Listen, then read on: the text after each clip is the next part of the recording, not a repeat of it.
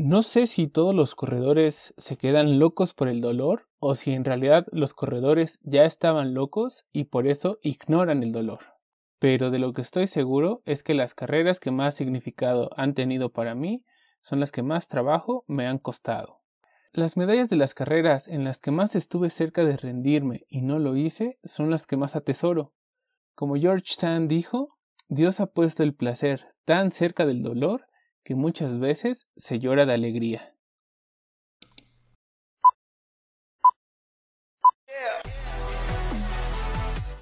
Bienvenidos sean todos amigos y amigas fieles amantes del deporte más hermoso del mundo.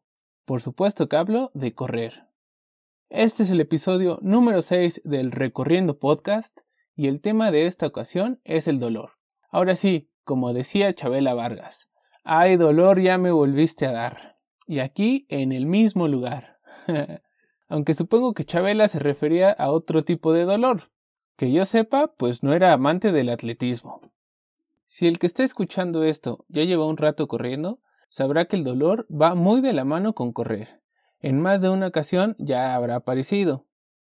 Y por si algún novato escucha esto, de una vez les explico que con este tema no aprendemos a espantar a nadie sino que al contrario, es para que sepan a qué se van a enfrentar.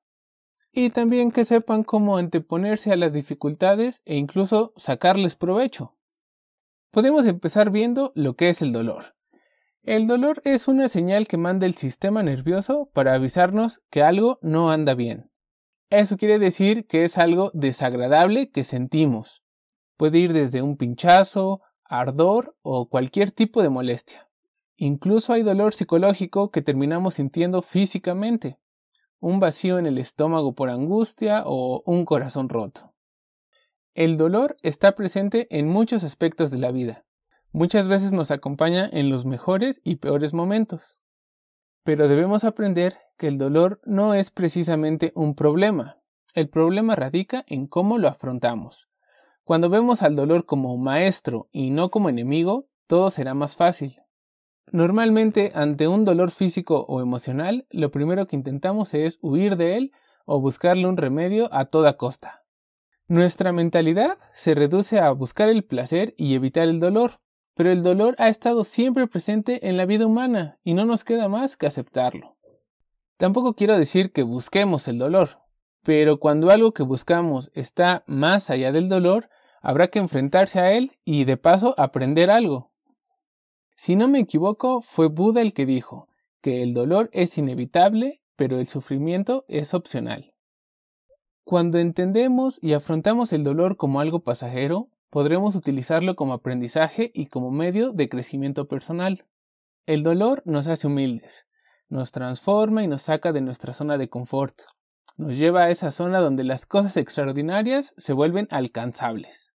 Hay gente que no soporta ningún dolor que a la mínima molestia prefieren desertar, aunque esto suponga no cumplir una meta o un sueño. Pues esa gente no llega muy lejos. Si quieres lograr cosas importantes, tienes que estar dispuesto a trabajar por ello. Así como Martin Luther King no hubiera sido lo que fue si no hubiera soportado todas las veces que lo encarcelaron, o si Einstein no hubiera aguantado las dificultades de haber sido un judío en Alemania durante el Tercer Reich, Tampoco Usain Bolt o Killian Hornet habrían logrado tantos y tantos récords si no hubieran dado todo en sus entrenamientos.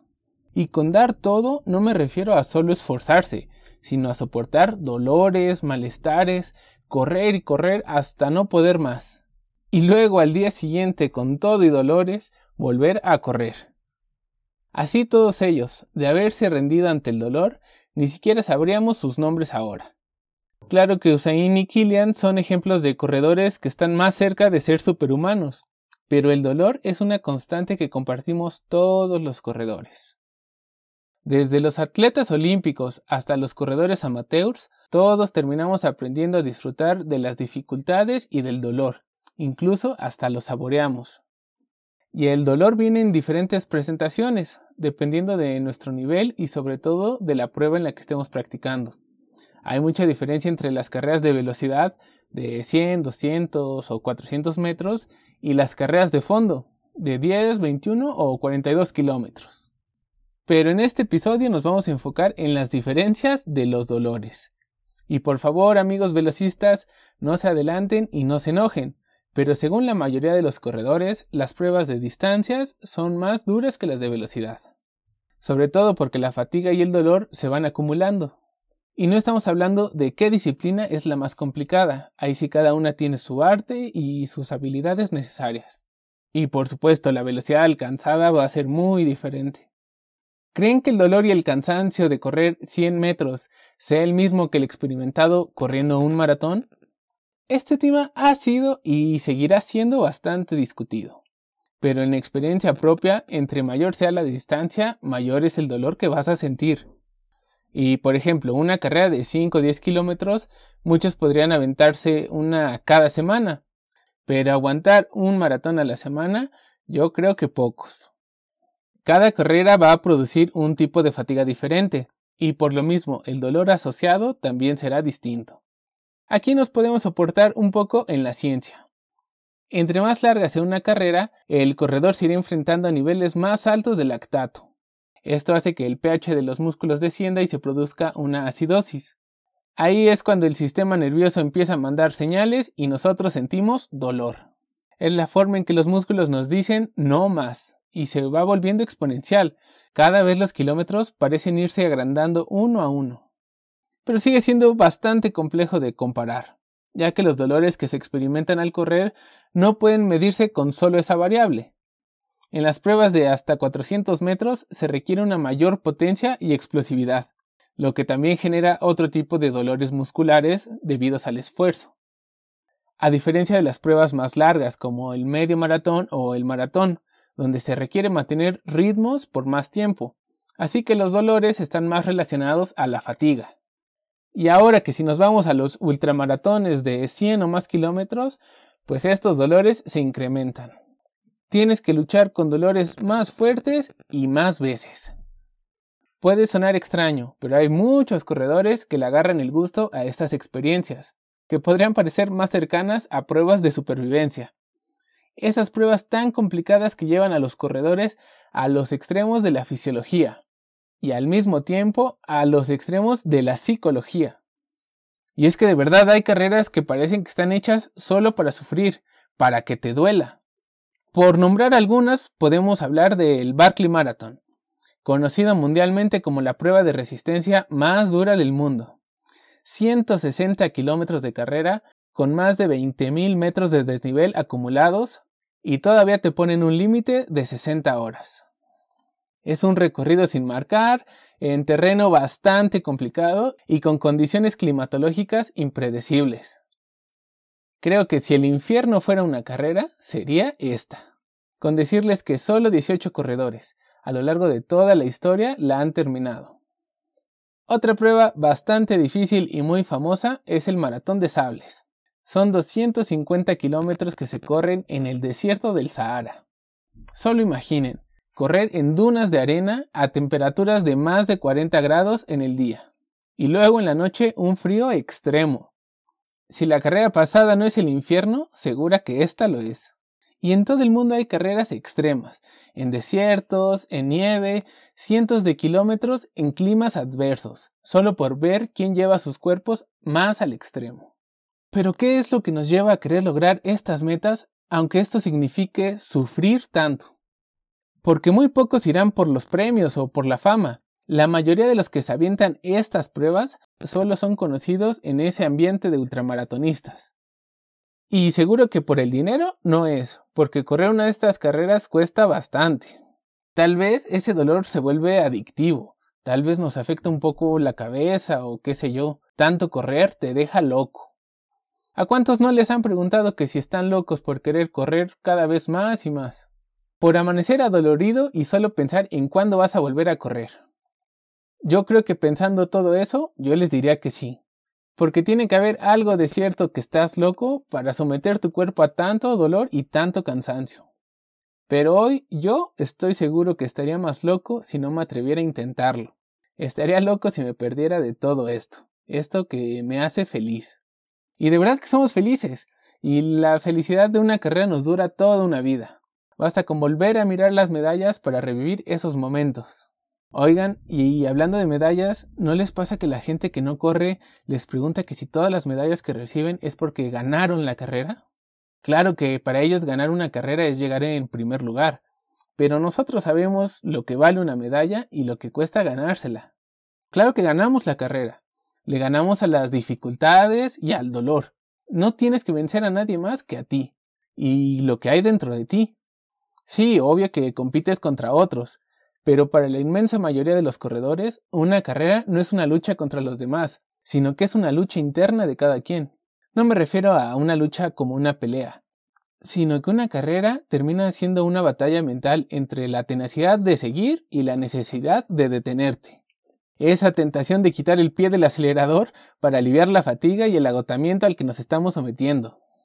Hay veces en las que todo sale bien y que la carrera fue justo el día perfecto para ti y saliste hecho un monstruo para devorar kilómetros. Pero hay otros días que no son así, sino que el cuerpo y tus piernas como que no quieren responder, donde los kilómetros los vas sacando a base de puros riñones y de corazón. En lo personal tengo algunas medallas que son mis favoritas.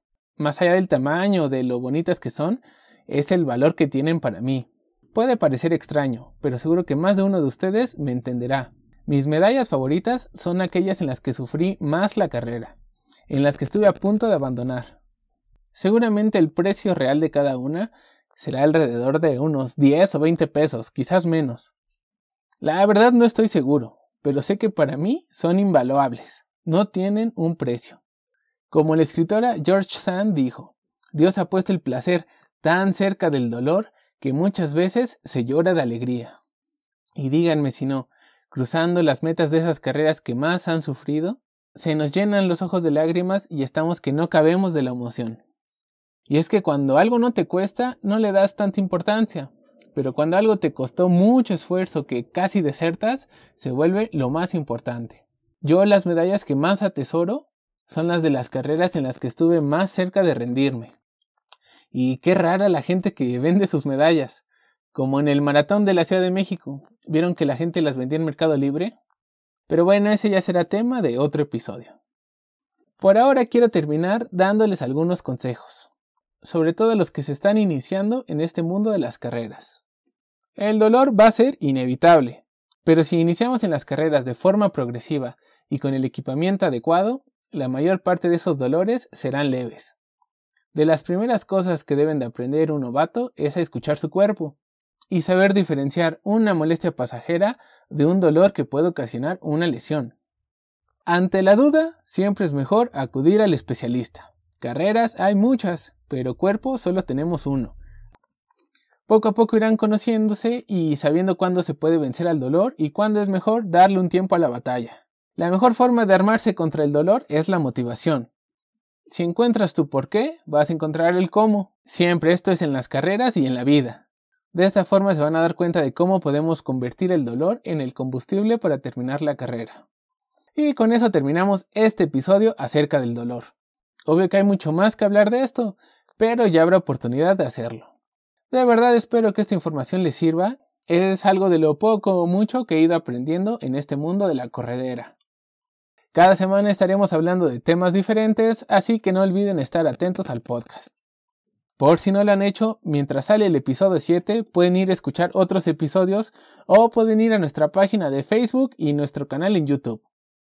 Ahí estaremos subiendo diferente contenido, todo hecho de corazón, o bueno, de piernas. Hasta la próxima mis colegas corredores y corredoras. Hoy, como siempre, me despido invitándolos a que vayan y sumen más kilómetros.